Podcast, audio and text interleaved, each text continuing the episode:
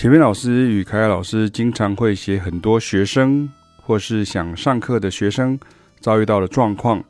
甚至有的感觉好像有种敌意，其实那都是误会哦。原因只是在于我们是同样背景出身的音乐人，所以相当理解这样的误会从何而来，又该如何逐步解决。当然，如果你只是习惯活在同温层内。或是没有必要解决，那么自然这篇文章或者是这篇 podcast 也可以跳过，不用看，不需要觉得我们是在骂人或者是误会了什么。会这样子想的人呢，只是想太多了而已哦。我们也曾经在台湾以古典音乐为主干的大学与研究所音乐系所呢任教过十几年以上，该遇到的状况都遇过了。可以说是光怪陆离，无奇不有啊！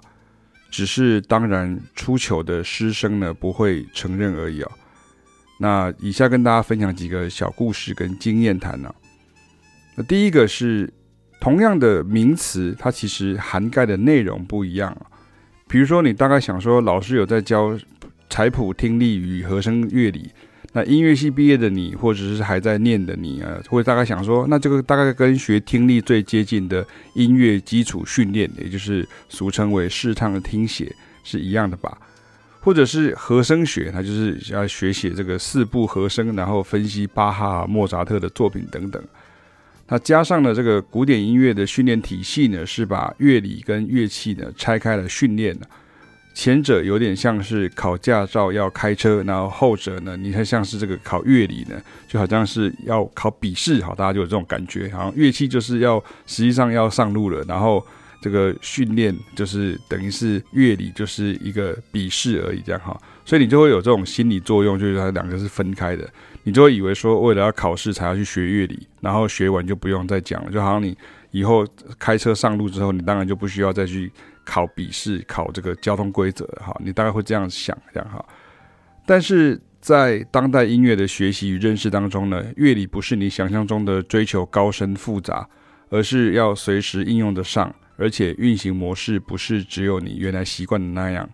所以你就会觉得听音符还要考虑和弦呢，很奇怪啊，因为五线谱上面没有写和弦啊。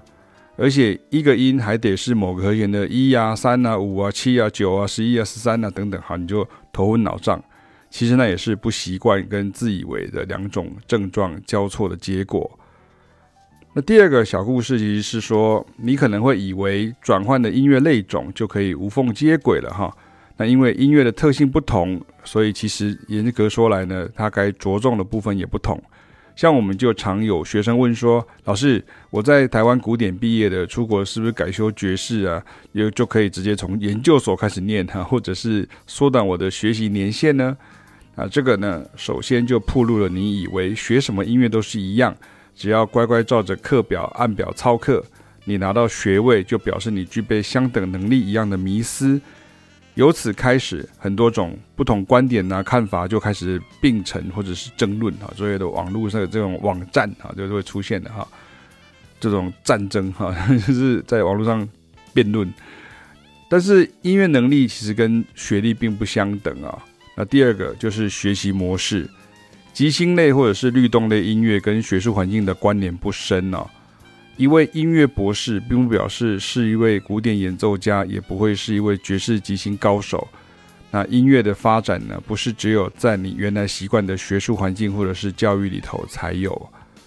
啊，第三个小故事是我曾经教过某一校的这个音乐研究所，那来上课的几位学生呢，是学校老师的，回来补学历的哈。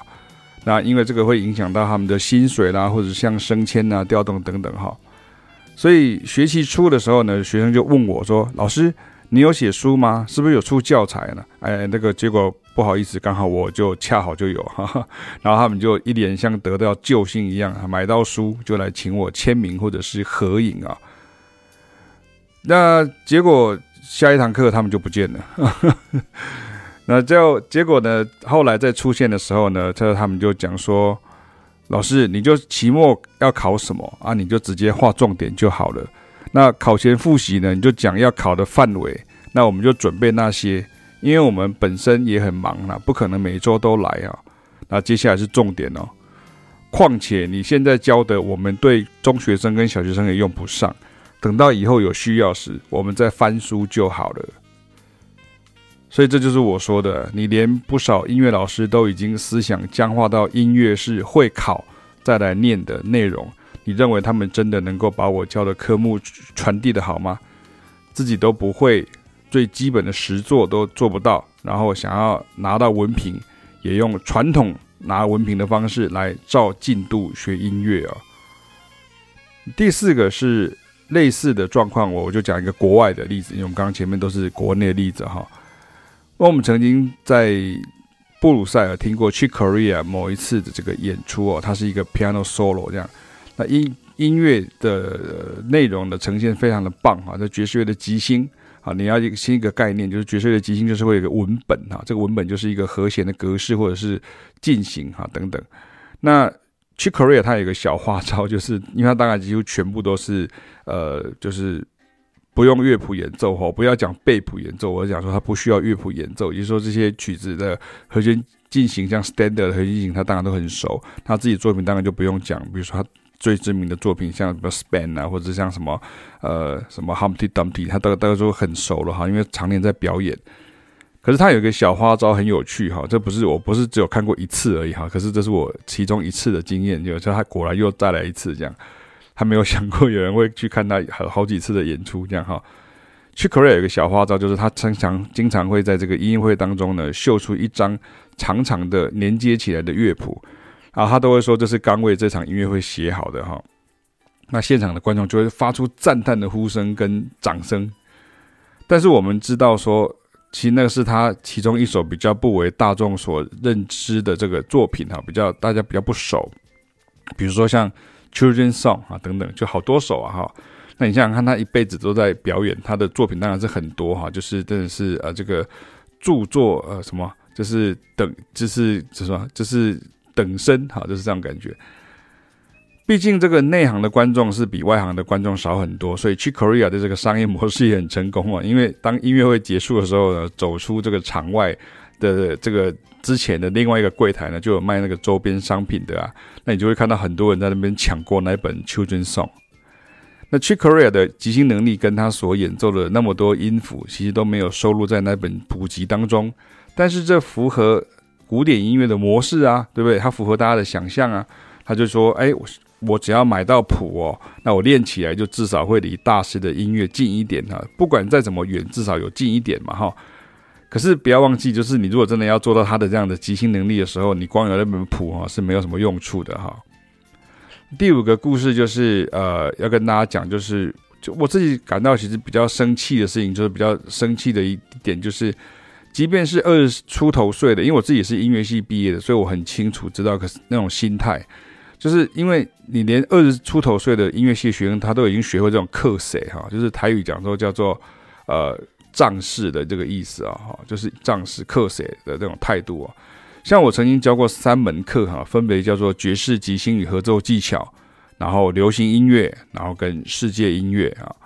那后两堂课虽然是大班课，但是我也都会考所谓的技术考，因为如果你不会操作那些音乐的律动，你光是记那些风格名词跟人名呢，以音乐系的程度来说呢，你跟一般大众没有什么不同哈。每次考前几周呢，我都会带着大家一起操作呢，也会在白板或是讲义上写上谱例，方便大家确认正确性。然后就是会有很多把你的课当做是选修课的大学生啊，